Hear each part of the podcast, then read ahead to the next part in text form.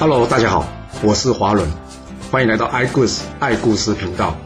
我喜欢听故事，希望这些故事能带给您想象力、思考力、判断力以及创造力。让我们一起来听故事吧。上次说到呢，秦穆公与百里孟明呢，再次率领秦军攻打这个晋国啊。这次他们率领了兵车五百乘啊，直接奔杀晋国而来。这秦军呢，才刚刚渡过这黄河，百里孟明呢，就要求这军队啊，将所有的船只给烧了。秦穆公搞不清楚啊，这百里孟明为什么要这么做啊？他问百里孟明：“这么做什么意思啊？”百里孟明说：“主公，打仗了，靠的就是士气。我军连败三场，早就士气低落了。今天我将这船只的全部给焚毁，就是要告诉大家，我们已经没有船只可以退回秦国了。这一战。”要么我们就战胜晋军，不然嘛，就是全部战死在晋国。没有人不爱惜自己的生命的，为求活命，大家一定会拼死向前的。这样，我秦军的士气才能提振。这仗只要打赢，回秦国的船不会找不到的。秦穆公说：“好，就如你所说的，要么就战胜，不然就是战死。我们没有别的选择了。”话一说完。百里莫名亲自打前锋，率领军队呢一冲而出啊！这秦军势如破竹，很快的就攻下了晋国的一座城池。秦军攻打晋国的消息呢，很快就传到了晋国都城绛州。晋襄公赶紧召集群臣们开会讨论对策。大臣赵衰先发言了，他说：“主公，秦公这次呢举全国之兵来攻打我们，看来是想要来拼命的。我建议呢，我们只守不攻，让他们获得一些战胜的甜头。”这样，秦军讨回了面子之后，就不会一直在想要与我晋国为敌了。元帅先且居说：“主公，我认同赵帅的意见啊，我们没有必要跟秦国拼个鱼死网破。”晋襄公听完之后点点头说：“好，就按照两位的建议进行吧。”于是他立刻通令全军，要大家坚守城池，不得出城与秦军一战。眼看着晋军坚守不出啊，秦国大臣姚瑜建议秦穆公说：“主公。”我看晋国害怕我们是不会出来与我们一战的，要不要趁着机会，我们前往瑶山去收回当初战死的将士尸体，也算是血耻了。秦穆公点点头，于是率领大军前往瑶山封尸啊。封尸就是什么？将尸体这样收好安葬的意思啊。瑶山之败是秦国前所未有的全军覆没。秦穆公来到这。看到满地的秦军尸骨啊，他恨自己因为一时贪图小利，不听简叔跟百里奚的建议，结果导致秦国由此一败。这一败，牺牲了多少秦国的将士啊，更是丢光了秦国的脸。秦穆公来到这，忍不住心里的难过，当场流下眼泪，大哭了起来。哭的人不止秦穆公，还有三帅以及秦军大部分的将士，因为。他们终于能好好安葬这些秦军将士的尸骨了，让他们可以入土为安了。此战，秦军重新夺回了上次被晋国拿去的江及彭衙两个地方。秦军凯旋回国之后，除了奖赏三军之外，接着秦公还有件重要的事要做，是什么事啊？就是去修理这个西龙啊。这怎么说呢？因为这西戎国主赤班啊，看到之前秦国连续被晋国击败三次，他想说：“哎，这秦国国势转弱，哎，啊，现在是个好机会。”所以呢，他煽动西戎各部族呢背叛秦国。这秦穆公呢，是因为要专心对付晋国的，所以暂时隐忍了。现在秦国既然已经击败了晋国，那他就再也没必要去忍这赤班背叛的行为了。秦穆公准备再次率军攻打这西戎，不过呢，姚瑜却建议秦穆公说：“主公啊，我们可以先通知西戎各部族，要他们前来秦国朝贡。若是有人不来，我们再以此为由出兵讨伐，这才是名正言顺啊。”秦穆公点点头说：“嗯，也是，能不用战争的方式解决，当然更好。”于是他从善如流，按照姚瑜的建议呢，发函通知西戎各部族。当然了。姚玉也不会是那么简单呐，只要大家纳贡，就是交钱道歉就可以了事了。若不给这些西戎一些教训呢，这些部族呢，那不就三天两头来个叛变了？这样也不是办法，你说是吧？所以呢，除了纳贡之外呢，姚瑜要求这西戎呢必须献地。换句话说，你们背叛呢是有极高的成本的。嗯，可不可以不给呢？不给就灭了你。那你说西戎部族能不给吗？谁叫他们自己判断错误了，没搞清楚就去找秦国的麻烦？这西戎二十多个部族啊，一同前来向这秦穆公献地纳贡啊，并且尊称秦穆公为西戎的伯主。后来这个消息呢，被周襄王知道了。周襄王呢，也非常恭喜这秦穆公啊，成为西方的伯主。就这样，秦穆公算是间接的成为了霸主，荣登了春秋五霸的行列了。哎，为什么要说间接啊？因为正式的霸主。应该是周王赏赐的方伯啊，但周襄王并没有正式封赏秦穆公为方伯啊，这是为什么呢？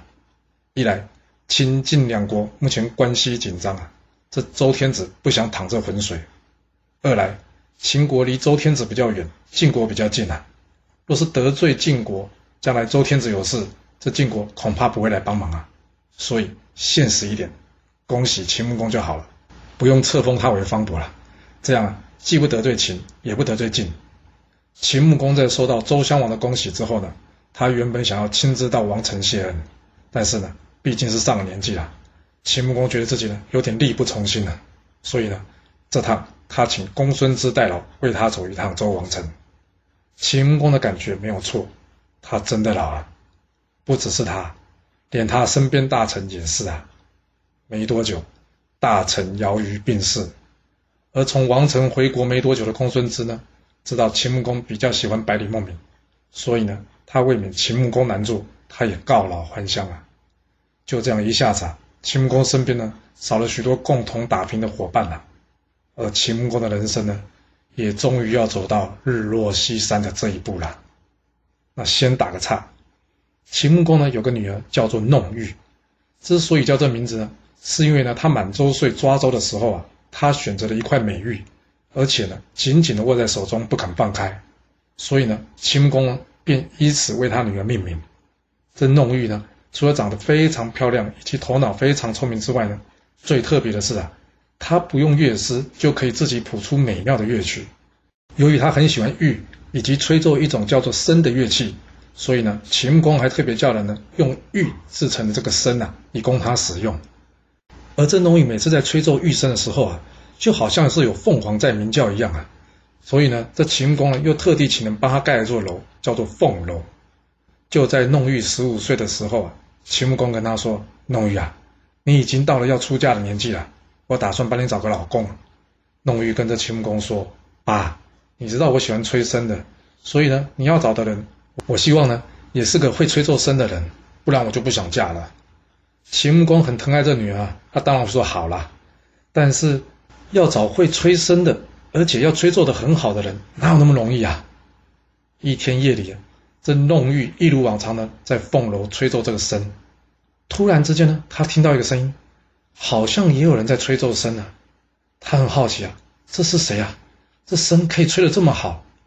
他想听清楚这声音呢从何而来，所以呢，他停止了自己的吹奏。没想到呢，这附和的声音呢也停止了。哎，难道是回音吗？不是，弄玉很确定的，这声音是附和着他的旋律，并非回音呐。他等了许久，但再也没有听到任何的声音了。失望的他只好回去休息了。当天晚上，他梦到西南方的天空破了一个大洞，从天空的洞口呢喷出了五彩色的光芒。这时呢，有一位帅气的男生骑着凤呢朝他飞了过来。这男生告诉他：“我是太华山的主人，与你呢有宿世姻缘，奉天帝的命令，要我在今年中秋节与你结婚。”说完，这男子呢从他身上拿出了一个乐器，什么样的乐器啊？是一只由红色的玉呢所制成的一个箫。这男子呢当场吹奏了起来，由于这旋律呢非常的优美。这弄玉问这男子啊：“你可以教我这首曲子吗？”这男子笑一笑的说：“你是我的老婆，我当然可以教你啊。”说完，这弄玉就从梦中醒了。由于这梦实在太真实了，弄玉醒来之后呢，赶紧跑去跟秦穆公说这件事。哎，这梦到神仙可不是弄玉的专利哦。我们之前也说过嘛，秦穆公也有梦过神仙呐。所以秦穆公在听完弄玉的梦境之后呢，他决定跟上次一样来个一样画葫芦。他直接呢派着百里孟明去梦中所说的地点太华山去打听看看。哎，说也巧合哦，到了太华山那边呢，还真有这么一个人呢。大家说，大约在一个月之前，突然间来了一个男生，每天到了晚上，他就会吹奏箫。由于这箫声呢非常的美妙，让人听了忘却身上的疲劳。百里孟明一听，嗯，应该是这个人呢。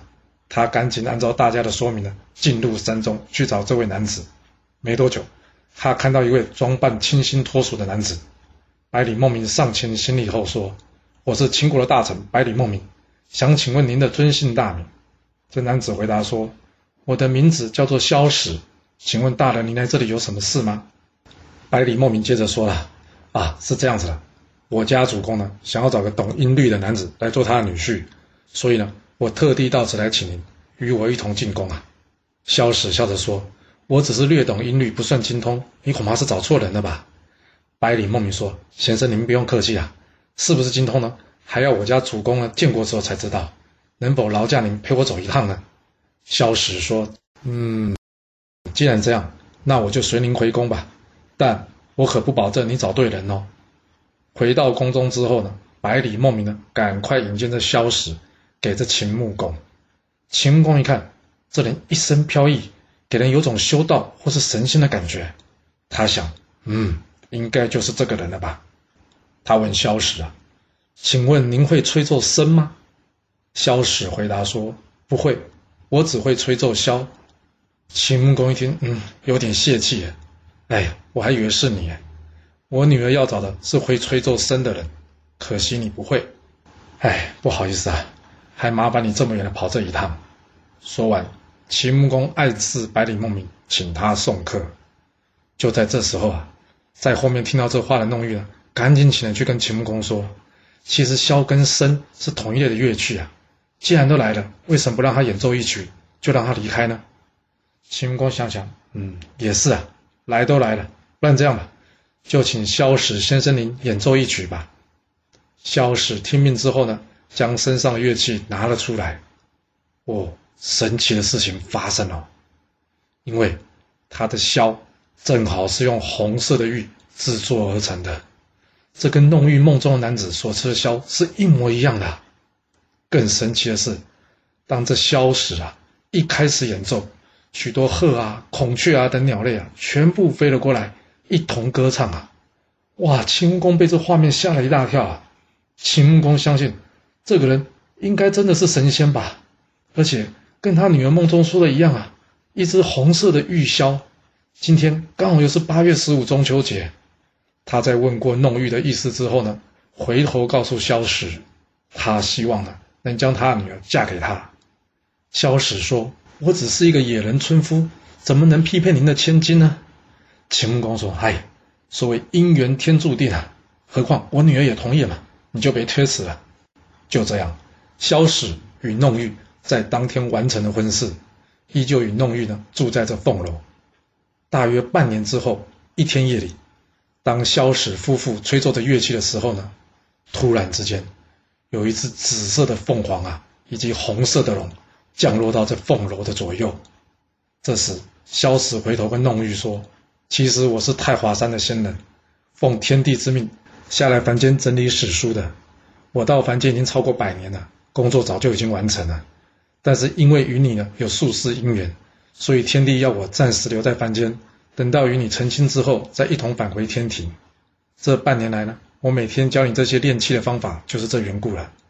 今天这龙凤都到了，看来是我们返回天庭的时候到了。弄玉点点头，他跟萧史说：“我想先跟我爸爸告别。”萧史说：“不可以啊，既然要做神仙，就得放下凡间的事。你爸爸有一天会知道的。”说完，弄玉乘着紫凤，萧史乘着赤龙，两人呢一同飞往天庭。而这萧史成龙，也就是后人常说“乘龙快婿”这典故的由来了。秦穆公自从知道爱女成仙之后呢，他对于称霸啊、打仗啊这种事也没有多少兴趣啊。他将这国政啊都交给这百里孟明啊，自己啊也开始过得清静无为的日子啊。两年之后，一天夜里，秦穆公呢坐在这凤楼上，想念着弄玉，想着想着，就不知不觉的睡着了。在梦里，他见到这萧史啊，还有弄玉，骑乘了一只凤呢。带着他到月亮上的广寒宫，梦醒之后没多久，秦穆公也撒手人间了。大家都认为秦公应该是被他女儿跟女婿接去做神仙了。就这样，春秋的第四位霸主秦穆公，总计在位三十九年，也从历史的舞台上下台一鞠躬了。秦穆公死后呢，改由他的儿子世子婴即位。是为秦康公。说完了秦穆公呢，我们要再回头说说这晋襄公啊。虽然晋襄公避开了与秦穆公的正面交战，但岁月这无情的敌人呢，却开始对晋国发动攻击了。怎么说呢？因为这赵衰、栾枝、先且居、虚臣等大臣啊，相继病逝，这晋襄公呢，必须重新安排晋国的人事。他想任命这四谷梁义尔掌管中军，让这姬政府先都呢来掌管上军。这时，一旁先且居的儿子先客说了：“主公，四谷与梁义尔都没有战功，突然间任命为大将，我怕人心不服啊。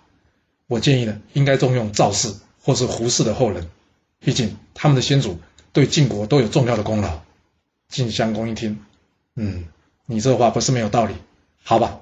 就让胡射姑出任中军元帅，赵盾为其副手，姬政府掌管上军，荀林父为其副手，先灭了则是掌管下军，先都为其副手。